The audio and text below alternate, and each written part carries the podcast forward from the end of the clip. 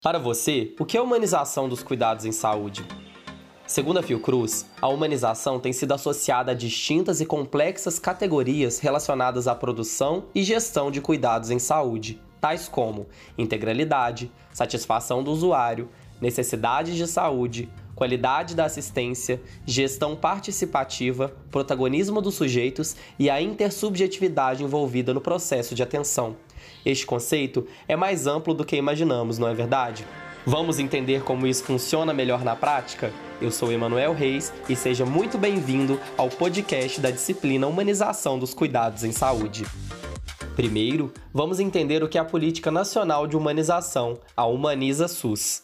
Criado no ano de 2003 pelo Ministério da Saúde, o PNH, Política Nacional de Humanização, tem como objetivo provocar inovações nas práticas gerenciais e nas práticas de produção de saúde, lançando mão de ferramentas e dispositivos para potencializar a garantia de atenção integral, resolutiva e humanizada. A política tem como princípios a inseparabilidade entre a atenção e a gestão dos processos de produção de saúde, a transversalidade e a autonomia e protagonismo dos sujeitos. Além Além disso, possui algumas diretrizes que estarão sempre por serem alcançadas. São elas o acolhimento, a clínica ampliada, a cogestão, a produção de redes, a valorização do trabalho e do trabalhador da saúde. Assim, é imprescindível a criação de vínculo entre os usuários, a comunidade e a equipe de profissionais de saúde. Esse vínculo ajudará a realizar um atendimento humanizado que beneficiará ambos os lados. E como esse vínculo se estabelece na relação entre o profissional e o paciente? É necessário uma interação que envolva confiança, responsabilidade, empatia e respeito, como também exercer os princípios bioéticos que norteiam os direitos humanos em saúde. Outro fator importante nessa relação é o respeito ao sigilo profissional, que caracteriza a dignidade humana, proporcionando credibilidade e confiança nas interações e tratamentos indicados pelos profissionais de saúde. É muito importante que o paciente sinta-se confortável para conversar com um profissional de saúde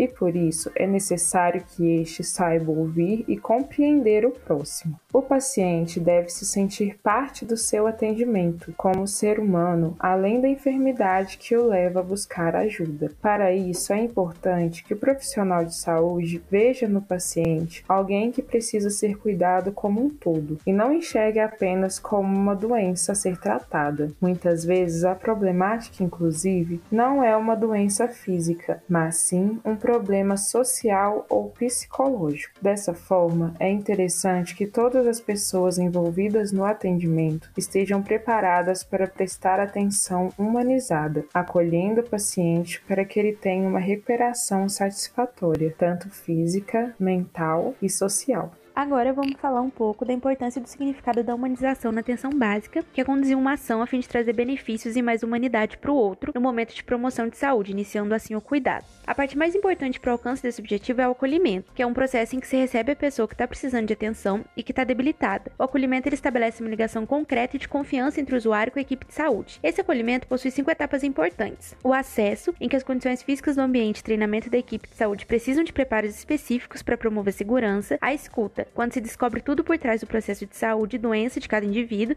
e que gera o entendimento, o diálogo, ação que permite uma conexão com os problemas e sentimentos do usuário, o apoio, momento de utilizar o que foi captado nas duas etapas anteriores para entregar resolutividade e melhora para o paciente, e por último, o vínculo, momento onde se orienta e cria a ligação que fará o paciente confiar no processo realizado. Isso tudo faz com que o acolhimento favoreça a concepção de uma ligação de confiança e compromisso dos usuários com a equipe e os serviços. Ele é o elo entre a humanização e a atenção básica, o qual permite a conexão com o outro e, por consequência, melhor atendimento e melhor gestão do sistema de saúde. E nessa relação entre o paciente e o profissional de saúde, alguns temas, eles atravessam as necessidades que são gerais. Qual o princípio do SUS que dá esse direcionamento? É o princípio da equidade e ela pode ser definida como uma justiça natural, ou seja, é saber reconhecer as necessidades de grupos específicos e fazer o possível para que esses grupos sejam tratados da forma que eles precisam, oferecendo mais a quem mais precisa e menos a quem requer menos cuidado. A pluralidade cultural é um mecanismo de valorização, um mecanismo que dá voz a diversos grupos diferentes da sociedade. Essa pluralidade cultural visa aceitar diversas culturas sem julgamentos ou discriminações. Os profissionais precisam conhecer o contexto social em que os pacientes estão inseridos para poder atendê-los de acordo com suas necessidades. Grupos como os povos tradicionais do Brasil precisam de cuidados diferentes de um paciente que esteja na cidade. Ainda neste contexto, grupos como mulheres, crianças e adolescentes requerem um atendimento diferenciado em saúde. Vamos entender um pouco melhor sobre isso? O maior percentual da população do país é feminino, de acordo com a Pesquisa Nacional de Amostra de Domicílios Contínua. E segundo a Divisão de Estatística das Nações Unidas, as mulheres ainda têm pouco acesso à informação em relação ao uso dos métodos contraceptivos. Diante deste e de tantos outros contextos, principalmente pela busca constante dos serviços assistenciais que envolva todas as fases do seu ciclo vital feminino, é importante que ocorra o desenvolvimento das habilidades necessárias para práticas humanizadas e com foco no protagonismo da mulher, de maneira a oferecer assistência integral, promoção, diagnóstico e todos os cuidados relacionados à sua saúde. De acordo com a Política Nacional de Atenção e Integração à Saúde da Mulher, incorpora em seu documento o enfoque na integralidade e promoção de saúde, com o princípio de nortear e buscar consolidar os avanços nos campos dos direitos sexuais e reprodutivos, agregando também a prevenção e o tratamento da saúde da mulher, ampliando as ações para grupos historicamente aliados das políticas nas suas especificidades e necessidades.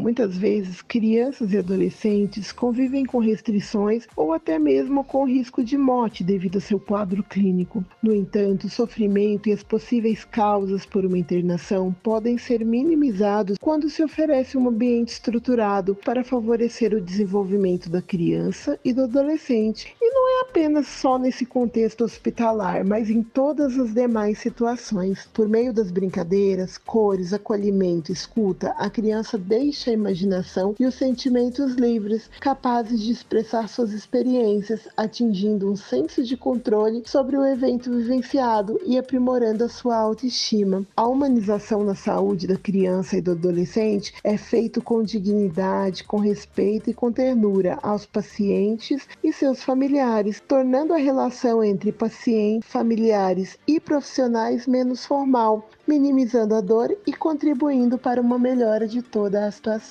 E você sabia que a humanização dos cuidados em saúde ela extrapola as barreiras físicas de um hospital ou de um consultório? Vamos entender um pouco melhor sobre isso.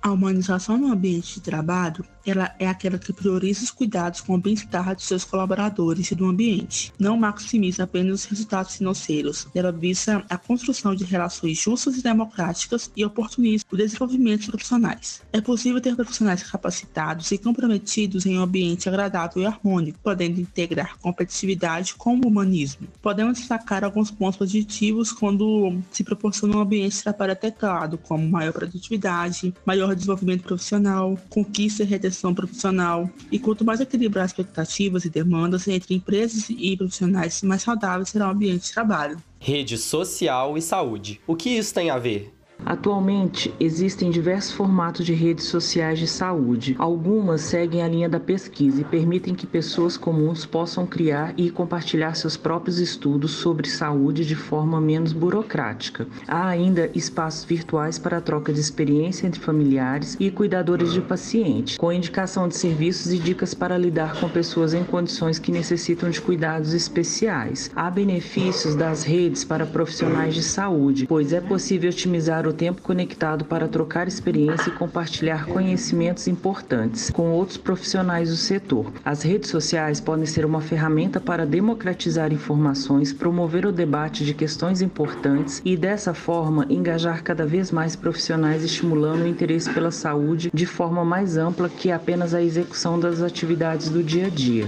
E aí, conseguiu entender o quão este conceito de humanização dos cuidados em saúde é abrangente? Esperamos que depois de ter ouvido este nosso episódio, você possa ser um profissional ou um paciente que lide melhor com essas questões, entendendo qual é o nosso lugar na construção de uma sociedade cada vez mais humanizada, seja nos aspectos de saúde ou nos demais que nos deparamos no nosso dia a dia.